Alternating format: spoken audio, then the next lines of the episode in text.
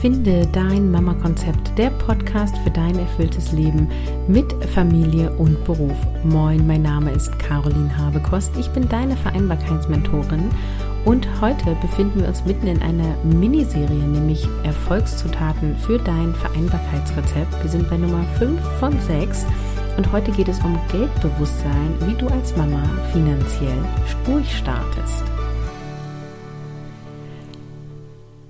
Hello, wie schön, dass du wieder hier bist. Und vorab einmal die Info, wenn du dich für Mission erfüllte Vereinbarkeit interessierst, dann klick jetzt auf carolinhabekost.de slash Vereinbarkeitsjahr, denn der Super Special New Year Prize endet am 9.01.24 um 23.59 Uhr und in dem Vereinbarkeitsjahr bekommst du alles, was du brauchst, um deine Vereinbarkeit von Familie und Beruf erfüllt zu leben. Und da wird es auch um das Thema Finanzen und Geld und Money Mindset gehen, so wie heute in dieser Episode. Warum ist denn jetzt Finanzen eine Zutat für dein Vereinbarkeitsrezept? Finanzielle Sicherheit und Unabhängigkeit ist entscheidend für ein erfülltes Leben. Wenn du permanent finanzielle Sorgen und Stress hast, ist das Leben nicht so erfüllt. Und eine gute Finanzplanung ermöglicht es dir, berufliche und familiäre Ziele besser zu vereinbaren. Und finanzielle Klarheit reduziert massiv Stress und fördert das Wohlbefinden. Ja, also wenn wenn du dich safe fühlst beim Thema Geld und Finanzen und du einfach das Gefühl hast von, es ist ausreichend oder mehr als genug Geld da, dann entspannt das total.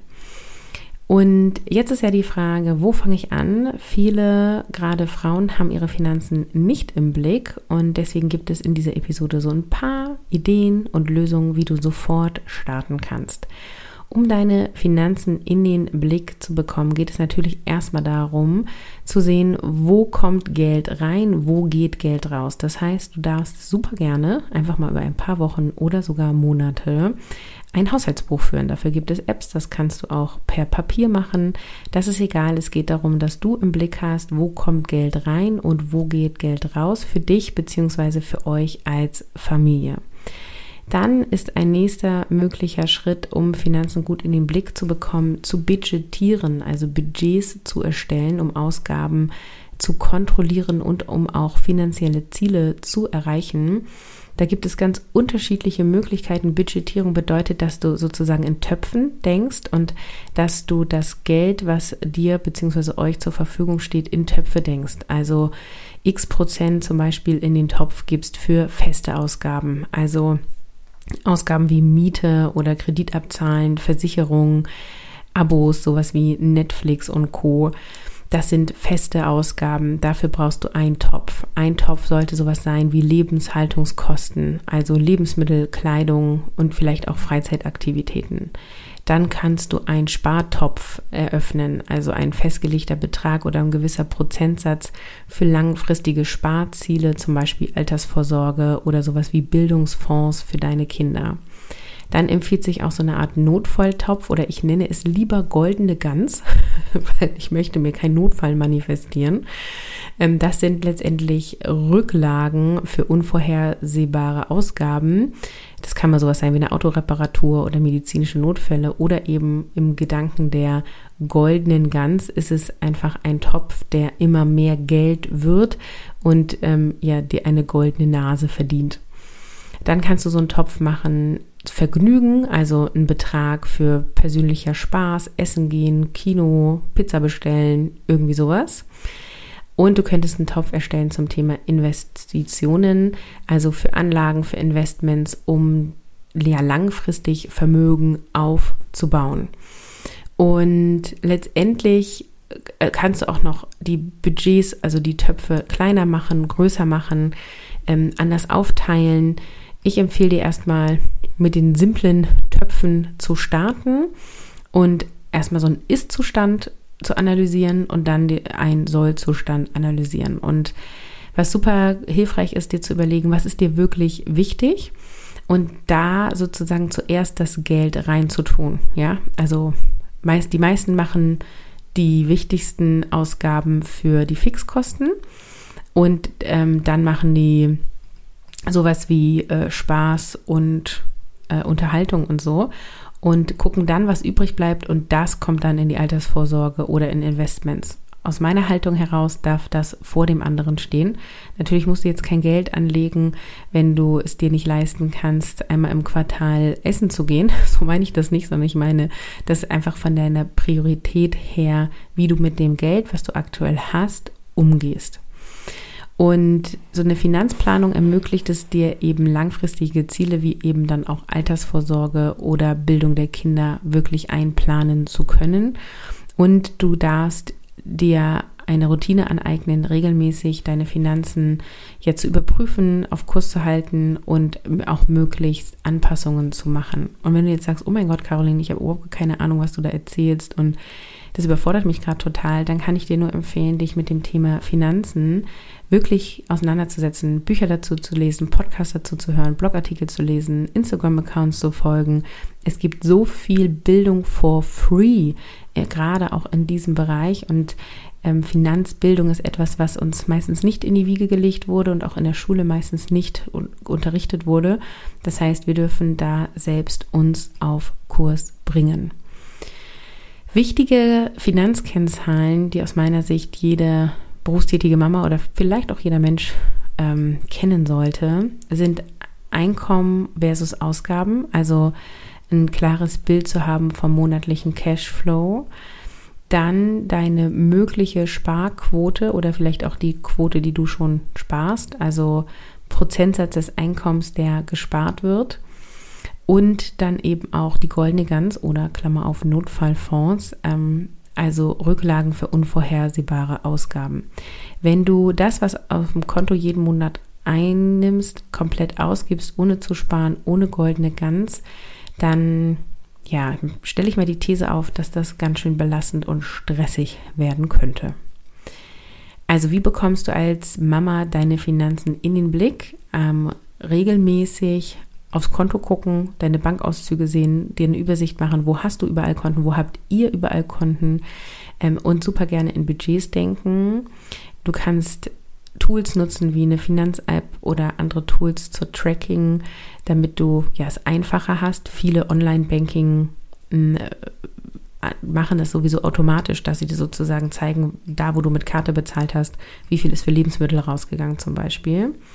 Und ja, setz dir finanzielle Ziele. Die sollen jetzt nicht super utopisch sein, sondern es geht einfach darum, dass du dir Ziele setzt, was, ja, was du mit deinem Geld machen möchtest, weil Geld ist auch eine, also ist Energie und eine Energie, die eine gewisse Priorität in deinem Leben setzt. Also wenn du zum Beispiel Geld ausgibst für dich und deine Weiterbildung, dann setzt du Energie in dich rein.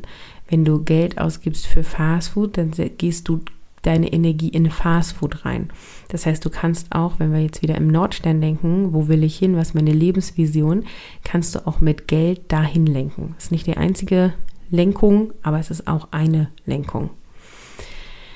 Jetzt geht es ja nicht nur darum, das bestehende Geld gut zu verwalten, sondern du darfst auch einmal beprüfen, was hältst du denn eigentlich vom Thema Geld? Da kommen wir jetzt zum Thema Money Mindset, was eine weitere Zutat für dein Vereinbarkeitsrezept ist.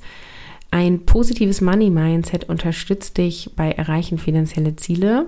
Es kann dazu führen, dass du mehr Geld in dein Leben bekommst und es beeinflusst, wie du über Geld denkst und wie du damit umgehst. Und ein gesundes Money Mindset kann zu mehr finanzieller Freiheit und weniger Stress führen. Und deswegen auf jeden Fall beschäftige dich mit dem Money Mindset.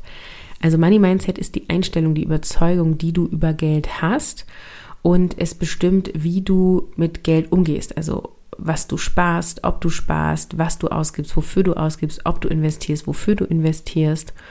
Und ein bewusstes und positives Money Mindset kann eben zur besseren finanziellen Entscheidung führen. Und es gibt so viel krasse, gängige Glaubenssätze über Geld und das hat einfach so ein krasses, krassen Einfluss auf dein Verhalten, dass ich hier in der Episode einfach mal ein paar Beispiele nenne.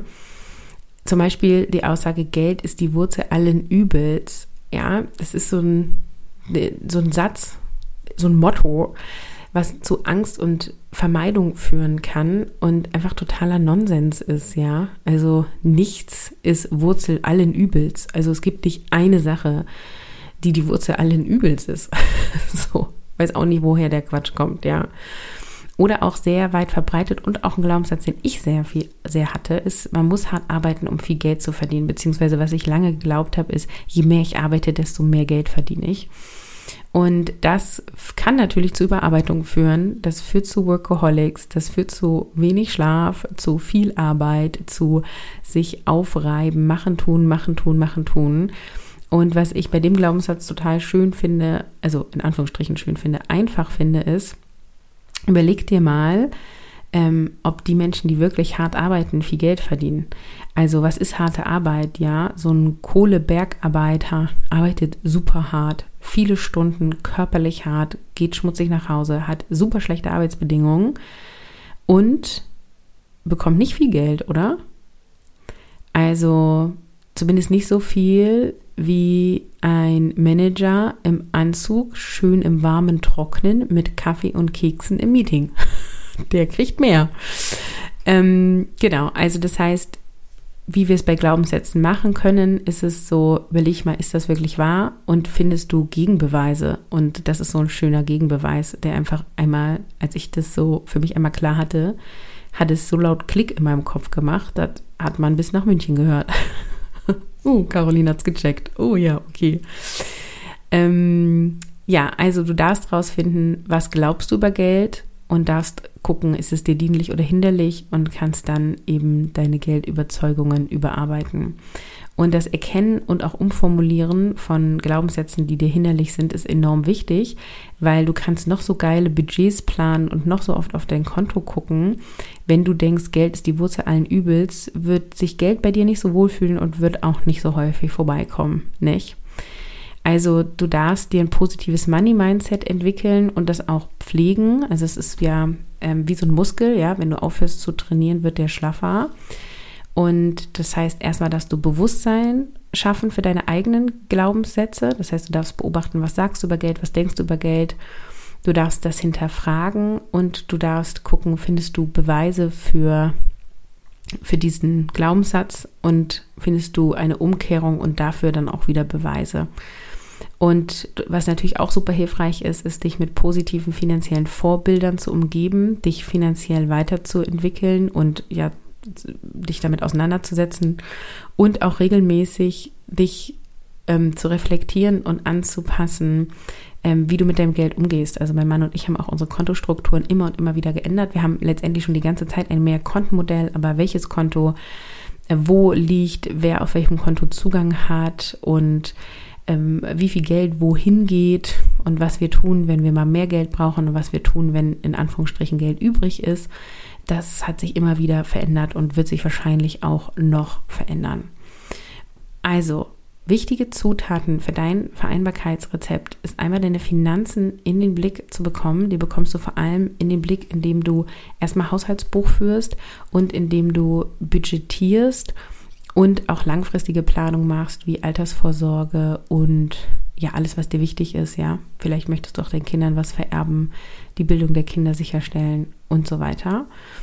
Also beschäftige dich mit Finanzen und eigne dir Finanzbildung an. Und die zweite Zutat ist Money Mindset, also überprüfe, was du über Geld denkst und entwickle nach und nach ein dienliches Money Mindset, so dass du auch anders mit Geld umgehen wirst, einfach weil deine deine Grundhaltung eine andere ist. Und ich kann sagen von meiner eigenen Money Mindset Reise, ich hatte echt äh, einiges im Argen äh, bei meinem Money Mindset. Äh, heute kann ich auch so ein bisschen drüber lachen, weil es einfach auch ein paar lustige Sachen waren, die ich eben gedacht habe. Und ähm, heute kann ich wirklich sagen, ich liebe Geld. Geld gibt mir so viele Möglichkeiten. Geld schenkt mir so viel Freiheit, so viel Gelassenheit, dass ich Geld wirklich ja, liebevoll empfange und dass ein guter Partner, eine gute Partnerin in meinem Leben ist. Ja, diese beiden Zutaten pack auch rein in dein Vereinbarkeitskonzept und in dein Vereinbarkeitsrezept. Und morgen gibt es dann die letzte Episode zu dieser kleinen Miniserie. Und bis dahin wünsche ich dir einen wunderschönen Tag. Yes, auch im Vereinbarkeitsjahr wird es ein Programm geben zu Finanzen im Blick bekommen und Money Mindset, wo ich dich vor allem in die Umsetzung bringe. Auch hier steht noch kein Datum fest. Es werden alle Programme, die 2024 kommen, im, Vereinbarkeits im Vereinbarkeitsjahr inkludiert sein. Insofern klicke auf carolinhabekos.de slash Vereinbarkeitsjahr und schau, ob du dabei sein möchtest.